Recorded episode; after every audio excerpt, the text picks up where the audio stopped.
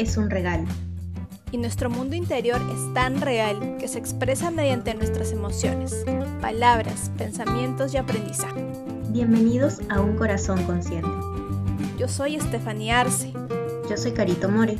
Y en este podcast encontrarás tips de bienestar, tu shop de motivación y abordaremos esas preguntas que alguna vez nos hicimos, nos hacemos y nos seguiremos haciendo. Pero esta vez vamos juntas.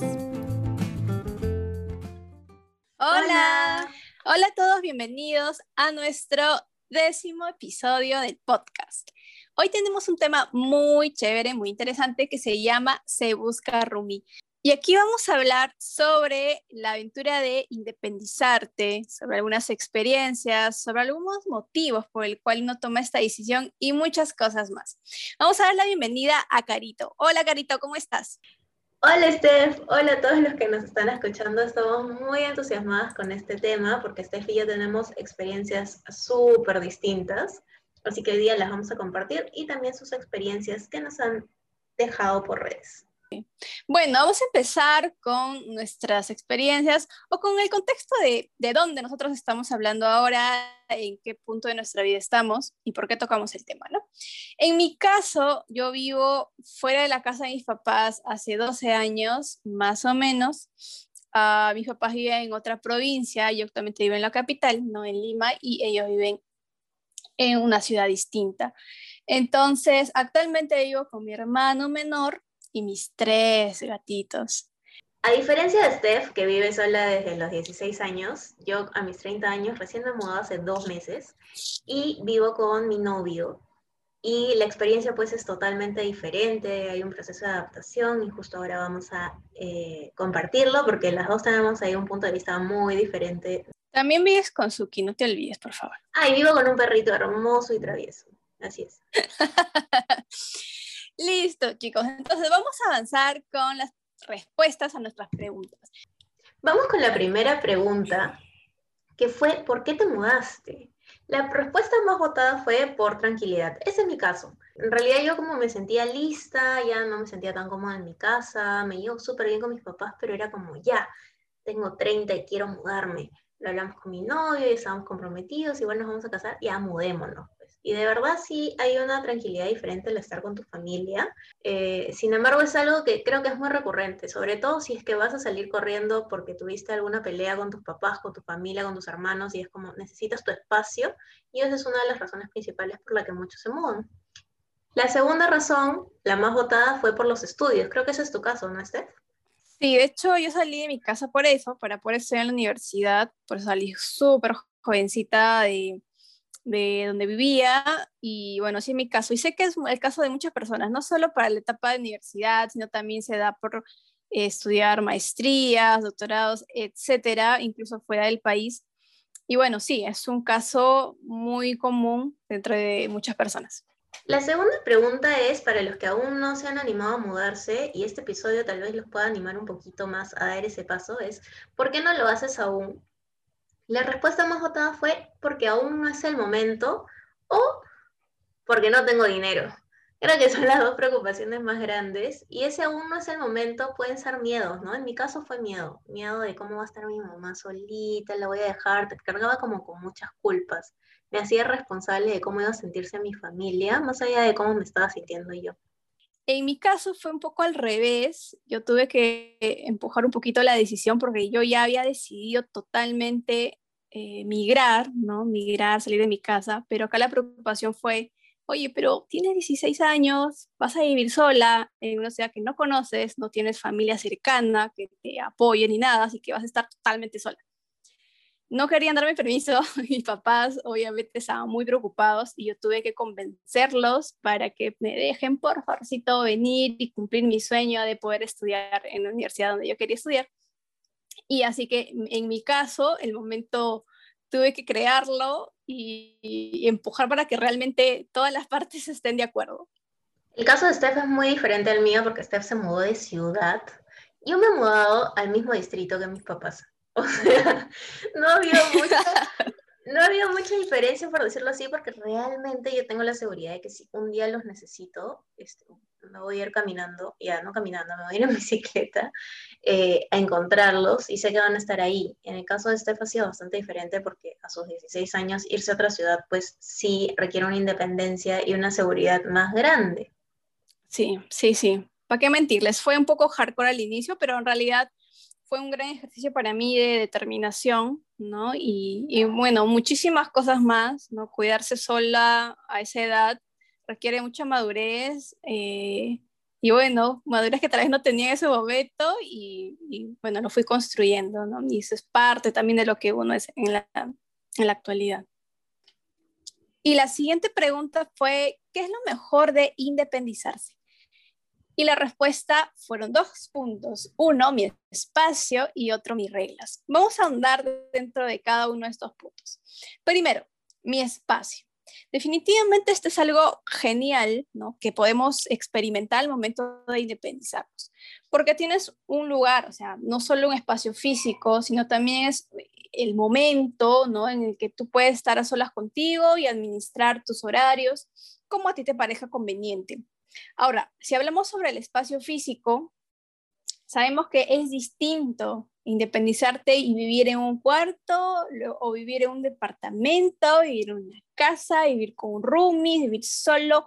En realidad mm, es totalmente distinto, ¿no? Y la percepción puede ser diferente. De hecho, yo empecé viviendo en un cuarto chiquito y luego ese cuarto empezó a crecer un poquito más y ahora es un departamento un poco más grande y el feeling de hecho es distinto. Mi recomendación sería, considera que es tu, cuál es tu prioridad. ¿Por qué? Porque si tu prioridad realmente es independizarte, está bien que apuntes a un cuarto en este momento, porque es lo que probablemente tengas acceso. La prioridad para mí al mudarme era tener un espacio bonito, grande, donde pueda convivir con mi pareja. Porque yo sí apuntaba que cuando me independice iba a vivir con mi novio. Entonces, yo sí esperé a tener eh, la capacidad económica adquisitiva para poder alquilar un departamento mediano, porque no, no quería salir corriendo a independizarme, pero en realidad es una experiencia, porque también puedes empezar de un cuartito, tener un poquito más de capacidad, pasarte a un mini depa o un estudio, después a un depa más grande e ir creciendo con tu nuevo hogar, ¿no? Claro, con los roomies también. Con los roomies, dentro de todas las experiencias claro, todas las experiencias que he vivido, creo que eso de yo he vivido el tema de los roomies. La verdad no ha sido la gran experiencia, pero fue muy divertido, eso sí. Y el tema de la convivencia ahí lo viví al 100% porque eran personas que venían con otro tipo de, no sé, de costumbres, como decía Carito, otro tipo de todo, ¿no? Entonces sí me chocó bastante y solo viví de roomie un tiempito muy corto.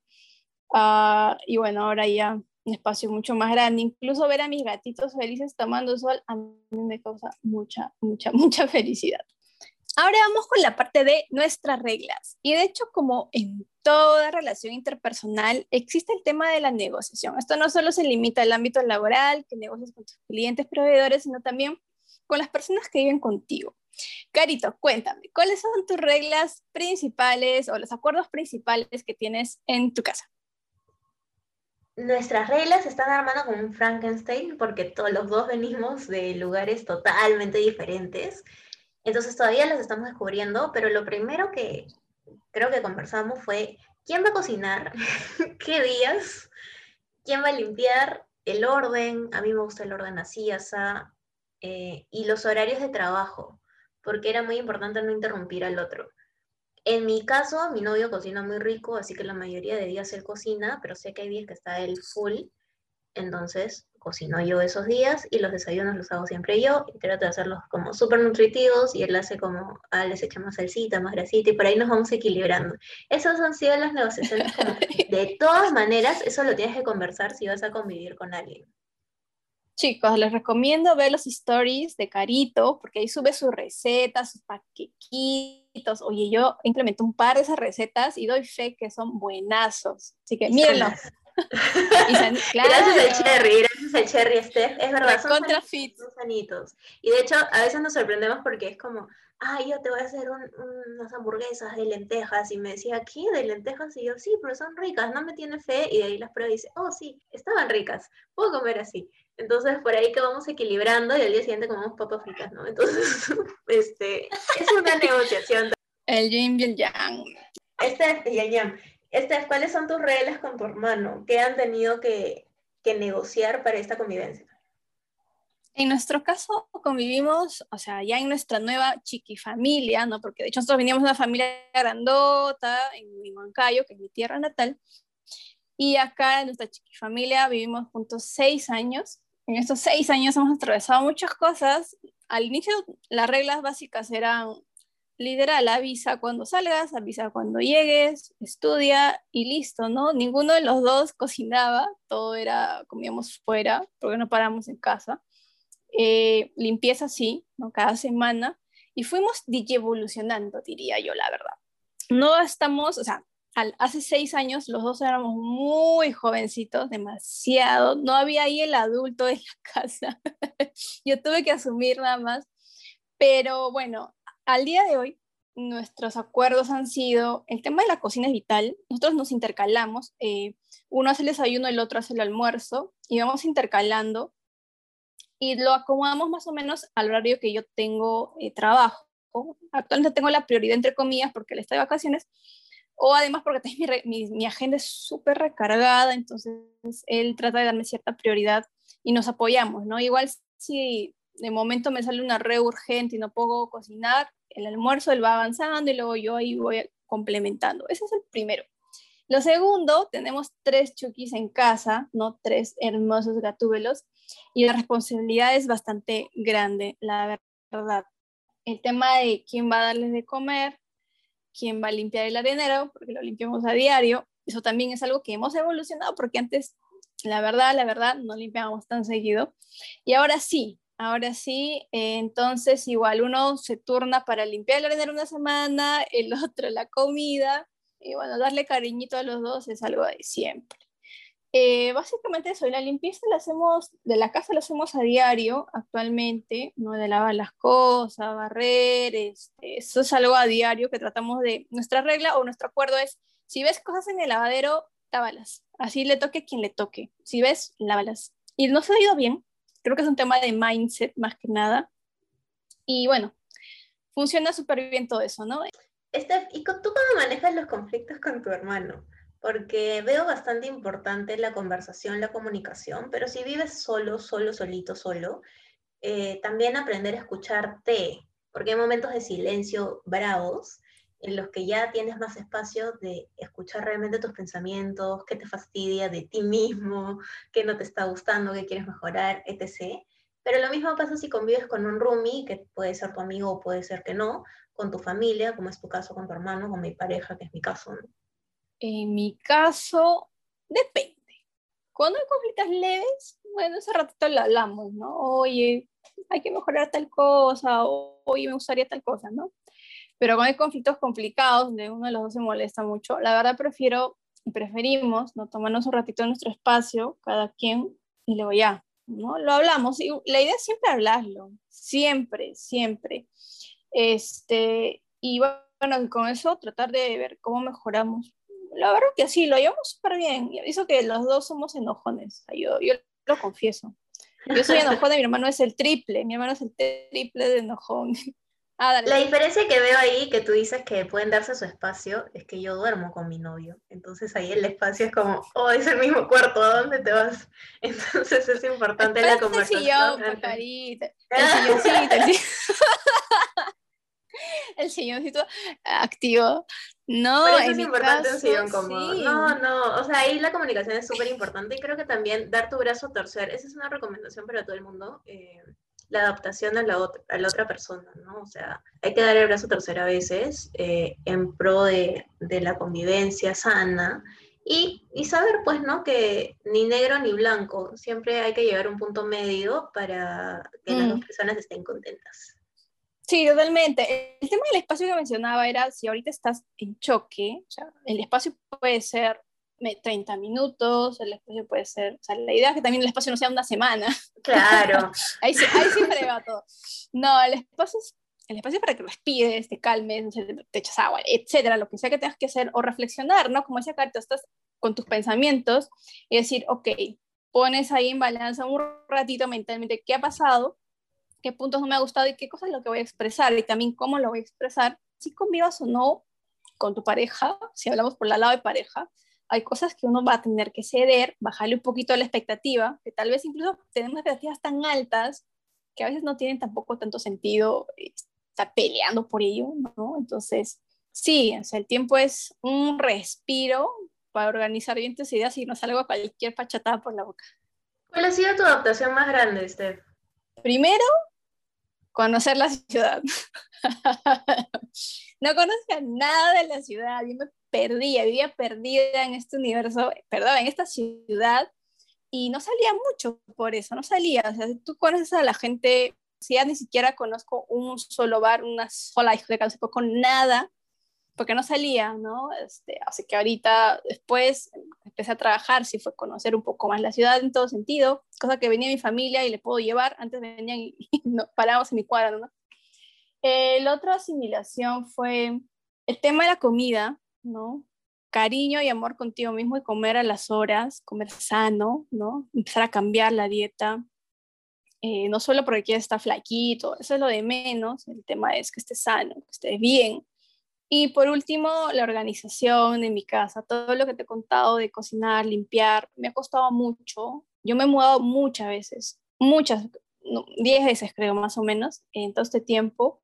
Y el tema que yo iba trabajando era desapegarme de las casas donde vivía, porque sabía que me iba a mudar, porque no era mío, y sabía que me iba a mudar en cualquier momento, o de acá a un año, no lo sé. Sabía que no iba a ser permanente, así que nunca decoraba, no le ponía nada, y si había cuadros, estaba en el suelo ahí porque los, para moverlos, o sea, como que los preparaba para estar, sí, pero sabía que me iba, me iba a mudar. Eh, y eso recién me di cuenta hace poco. El año pasado reflexioné mucho en eso y decía, bueno, así sea alquilar, sea temporal, es mi casa, es donde yo estoy. Así que agarrarle cariño, cuidarlo, ponerlo lindo, porque es donde estoy, es donde estoy y en la casa, más ahora que antes, es donde estamos mucho tiempo. En tu caso, Garito, ¿cuál fue la adaptación más grande que estás experimentando en estos meses? Yo creo que aprender a hacer los quehaceres del hogar eh, me declaro culpable de haber sido una niña mimada, no sabía hacer nada, no sabía cocinar, no sabía lavar mi ropa, este, no, nada. Acá estoy trapeando, barriendo, aspirando, lavando, separando blancos de oscuros y estoy aprendiendo un montón de cosas. Eh, creo que eso es lo, lo, más, lo que más me ha pegado y lo que más me entusiasmaba de mudarme, porque de alguna manera tenía algunas limitaciones en mi casa de no, no, entres a la cocina, yo lo hago, entonces como que, ay, pero quiero aprender, quiero quemar el huevo, no importa. Eh, así que por eso es algo que yo anhelaba, yo anhelaba este, quemar las cosas y pero aprender. Lo cual no ha ocurrido, eh, aparentemente tengo algo de talento culinario, entonces, pero eh, no lo iba a descubrir jamás si no me mudaba, creo yo. Eso por un lado. Y la segunda adaptación más grande ha sido Suki que es el perrito de mi novio y que ha venido ya con cinco años a mudarse con nosotros. Y para mí ha sido dar el brazo a torcer porque yo no quería tener una mascota y ahora lo adoro. En dos meses se ha ganado mi corazón. Pero sí ha sido una negociación fuerte porque era traer a otro ser vivo a vivir conmigo y es una gran responsabilidad. Entonces, eso para mí ha tenido que hacer una adaptación bien fuerte, bien importante, que al final ha sido bastante agradable y llena, llena de amor y, y pelitos por todos lados. Ay, ay, me emociona cuando hablas de Suki. Sí, siempre me emociona mucho. Sí, ay, qué lindo. Vamos a hablar sobre los aprendizajes que nos compartieron nuestros oyentes. Primero fue aprendí a conocerme. Creo que eso nos pasó a las dos, yo también, y, seguimos aprendiendo, o sea, uno es que me conozco, ya sé todo sobre Stephanie y ya, o sea, Stephanie está cambiando con el tiempo y sigo conociéndome, así que igual eso es algo que es continuo. Lo segundo es aprendí a gestionar mi tiempo y dinero, tal cual. Uno aprende a valorar más eh, el dinero, no, su dinero, uh, y a poder administrarlo de una mejor manera, tal cual. Otro de los aprendizajes y que también me llevo es valorar el esfuerzo de mi familia y valorar las cosas que ya estaban ahí y por costumbre uno no las nota. Extrañar a tu familia es rico también, ¿no? El tenerlos ahí, eh, el darse cuenta que cuando no hay el desayuno hecho, había alguien que te lo estaba haciendo, o cuando hacía frío y te alcanzaban una mantita, es porque alguien tenía el detalle contigo de alcanzártelas. Y son pequeños detalles que cuando estás ahí pasan por alto y cuando estás solito en tu casa dices, mm, extraño. Sí, totalmente. Yo a veces pienso, no sé cómo mi mamá hacía para trabajar y cuidar a, a, cuatro bendiciones, o sea, y enseñarles las tareas después de trabajo. Yo no sé cómo hacía, la verdad. Yo estoy con tres gatitos y... ¿En qué momento? Sí, o sea, ahorita estoy como medio full entre las cosas de la casa y mi trabajo y yo digo, ¿y con las bendis? ¿En qué momento los atiendo a ellos? Literal, y ese es el esfuerzo que aquí ahora nosotros podemos ver, valorar y, y todo, ¿no? Un saludo para nuestras mamis, que las valoramos mucho. Y sí, padres. Nuestros papis y mamis. Hablando de nuestros padres, creo que al salir de casa también nos hemos llevado algunos miedos que probablemente eran de ellos y de alguna manera terminan siendo nuestros. En mi caso, por ejemplo, era eh, la convivencia es muy difícil, hijita. Eso no viene de mis papás, viene de toda, de toda mi familia, de todas las personas mayores que me quieren. Y me llamaron cuando conté que me iba a mudar y me llamaron a aconsejarme, lo cual yo valoro muchísimo y se los dije y los amo, gracias por aconsejarme. Hijita, la convivencia es muy difícil, tienes que tener mucha paciencia, tolerancia, el amor lo puede todo, lo cual es cierto, pero viviendo, bueno, tengo dos meses de convivencia, un poquito más, y es como, no era tan complicado como me lo habían pintado. Sí es difícil, hay un montón de cosas de aprender, pero me lo habían pintado como en una cosa casi imposible, y yo estaba temblando muy, dije, Dios mío, ¿qué estoy haciendo? Pero al final sí se puede, ¿no? Y creo que son miedos que de experiencias que ellos han vivido y que de alguna manera terminan trasladándomela a mí y yo me la llevo como una verdad y no necesariamente es así. Ay, ya me dio miedo ya, convivir. Mentira. Estoy diciendo que no, que no era así. no era tan complicado. En mi caso el miedo, bueno, era que me pase algo, ¿no? Viviendo en una ciudad totalmente ajena y muy jovencita, siendo mujer, ¿no? Tal cual, mi papá me estaba muy asustado, tuve que convencerlo, como les conté. También se volvió mi miedo en cuidarme mucho, como les decía, no salía, no salía casi nada fuera. Eh, me volví un poco introvertida también de lo que ya era, ¿no? Lo que ya era en mi casa con ellos, más todavía un poco desconfiada con la gente. No le contaba a nadie que yo vivía sola, o sea, para la gran mayoría, o sea, no tocaba el tema, solo a mis amigos muy cercanos les decía. Eh, y era muy gracioso porque incluso algunas personas que yo comentaba esto me decían, oye, pero qué chévere que ibas sola, tienes todo para hacer lo que te dé la gana, puedes hacer todo en tu casa. Y bueno, yo no lo miraba tan así, ¿no? A mí me costó mucho al inicio estar lejos de mi familia, me costó bastante. Eh, y bueno, mm, para mí fue un poco más triste que otra cosa, fue un poco más de lucharla. Pero bueno, eso también va cambiando. Eh, otros miedos habrán sido que coma. Mi mamá, estás comiendo, ¿no? Estás comiendo, hijita. Él, su mayor preocupación, que no coma. Y o sea, yo soy sincera, al inicio a veces no comía tan bien, o sea, no a mis tiempos, eh, porque uno está acostumbrado a que tu mamá dice, hijita, ya desayuna, almuerza, ya cenaste, ah, te para algo. Entonces uno se acostumbra a eso, pero ¿qué haces cuando tienes 17, 18 y no hay nadie que haga eso? Puedes hacer incluso te saltas la comida, y eso, y eso me ha pasado. Eh, y bueno, ahorita ya evito eso, he mejorado muchísimo, sé que puedo seguir mejorando con eso y más que nada, como decía, es un tema de amor propio, ¿no? Ya a mis 29 años algo tuve que haber aprendido. eso, eso ha sido básicamente. Sí. Otro miedo que yo me llevé es el qué dirán, hijita, ¿cómo vas a salir de tu casa antes de casarte? Y eso es como bien de mi abuelita, porque ella sí pues esperaba que salga casada eh, y me vaya porque tenía que formar una familia, ¿no? Y en verdad eh, yo ya había tomado la decisión de independizarme con mi novio o, sola o con roomies, igual yo me quería, yo quería salir de mi casa. Entonces, eh, es, ese que dirán es más de ellos que de mí, porque la verdad es que a mí no me interesaba, pero lo tenía en la cabeza. Claro, y eso es algo muy común en realidad, y también lo he escuchado, bueno, en mi caso yo me fui nomás, sin nadie, muy chivola, Y es muy gracioso hablando de ese tema, porque yo acá, obviamente, o sea, viviendo aparte, tengo toda la libertad del mundo, pero cuando yo iba a, la tierra donde nací, a la casa de mis papás, me controlaban todo, a qué hora volvía, con quién salía, así como, como si nunca había salido de mi casa. Y yo en mi casa decía, oye, pero si vivo sola, todo el año, y acá solo estoy dos semanas. y era como la costumbre de ellos, ¿no? De, los que están en la casa con sus pollitos, ¿no? Controlarlos y cuidarlos y todo. Incluso a veces extrañaba eso y solo quería que alguien de verdad controle mi horario para sentirme cuidada. Cuando era joven, obviamente, ahora, no, ahora no. Pero sí, era como, porque mis amigos me decían, oye, papás, tengo que reportarme y todo. Yo decía, mis papás confían mucho ya demasiado en mí. y era gracioso, era gracioso eso, la verdad. Bueno, vamos a ir cerrando con el episodio que estaba bien entretenido de hoy.